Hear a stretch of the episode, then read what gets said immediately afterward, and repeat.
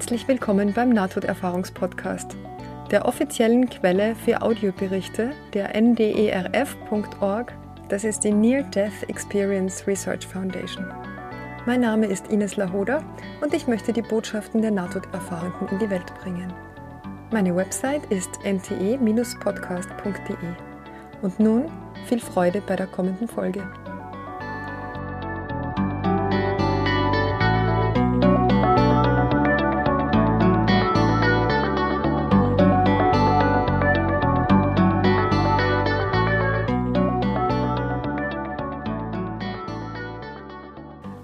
Und die heutige Folge erzählt die Geschichte von Sil. Ich denke, es ist ein Mann, aber ich bin mir nicht ganz sicher. Er schreibt, im Jahre 1980 hatte ich eine Nahtodeserfahrung. Als ich zu meinem Lieblingsrestaurant ging, um dort zu essen, griffen mich zwei junge Männer an, versuchten mich niederzuschlagen und meine Geldbörse zu rauben.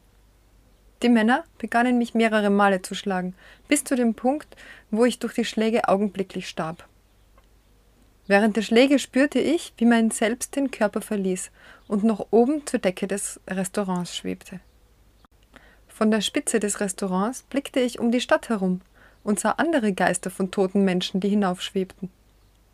Ich blickte vom Punkt, wo ich stand, hinauf und sah, wie ein wunderschönes weißes Licht zu mir nach unten kam. In diesem Moment empfand ich große Reue über Dinge, die ich in meiner Vergangenheit getan hatte. Meine ganze Vergangenheit flog nur so an mir vorbei.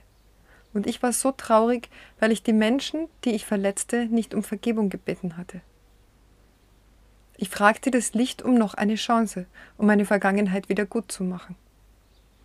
In diesem Moment fühlte ich so etwas, als ob ich durch einen Tunnel ginge und kam wieder in meinen Körper zurück. Als ich wieder mein Bewusstsein erlangte, sah ich eine Ambulanz und ihre Besatzung und ich wurden in ein Krankenhaus transportiert, wo ich mich wieder erholte. Seit damals glaube ich an eine spirituelle Welt. Mein Körper war nach dem Tod reine weiße Energie und meinem fleischlichen Körper überlegen. Also war ich davon überzeugt, dass wir zwei Körper haben. Ja, eine sehr schöne Geschichte.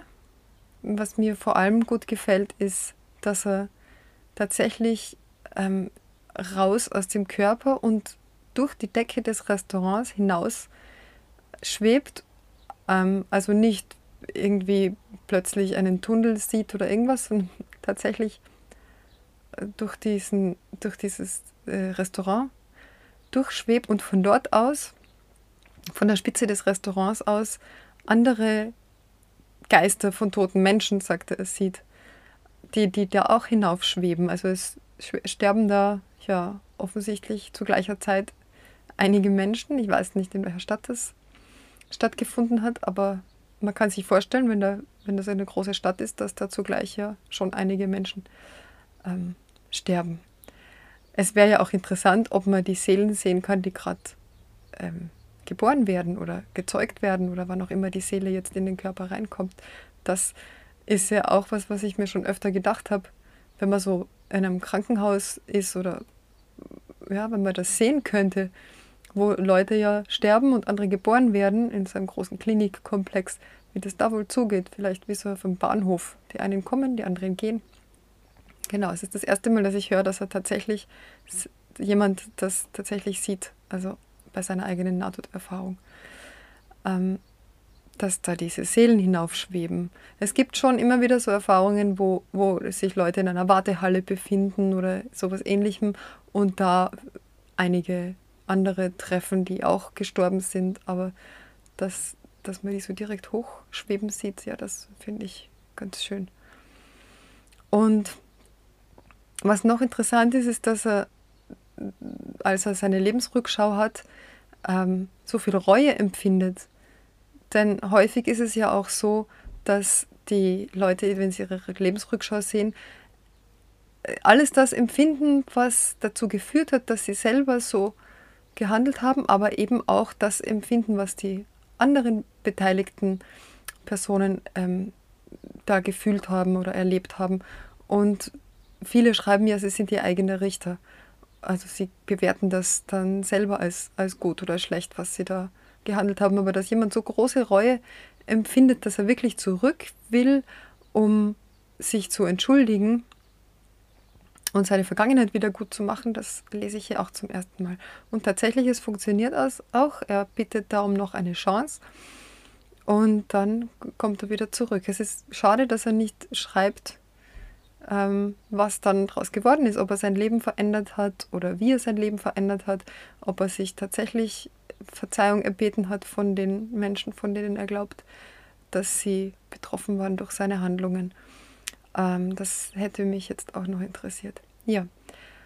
Ähm, er sagt auch, sein Körper war nach dem Tod reine weiße Energie.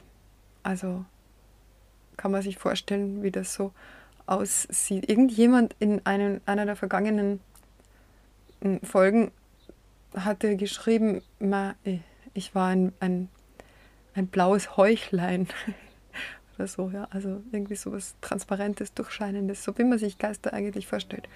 Oder eher Gespenster. Ja gut, das war also die Erfahrung von Sil. Und damit endet unsere heutige Folge auch schon wieder. Ich äh, bedanke mich fürs Zuhören. Bitte schreibt mir gerne. Meine Adresse ist info.nte-podcast.de. Folgt mir auf Instagram, folgt mir auf Facebook, ähm, lasst mir eine Bewertung da. Und ich bedanke mich fürs Zuhören. Alles Liebe und bis zum nächsten Mal.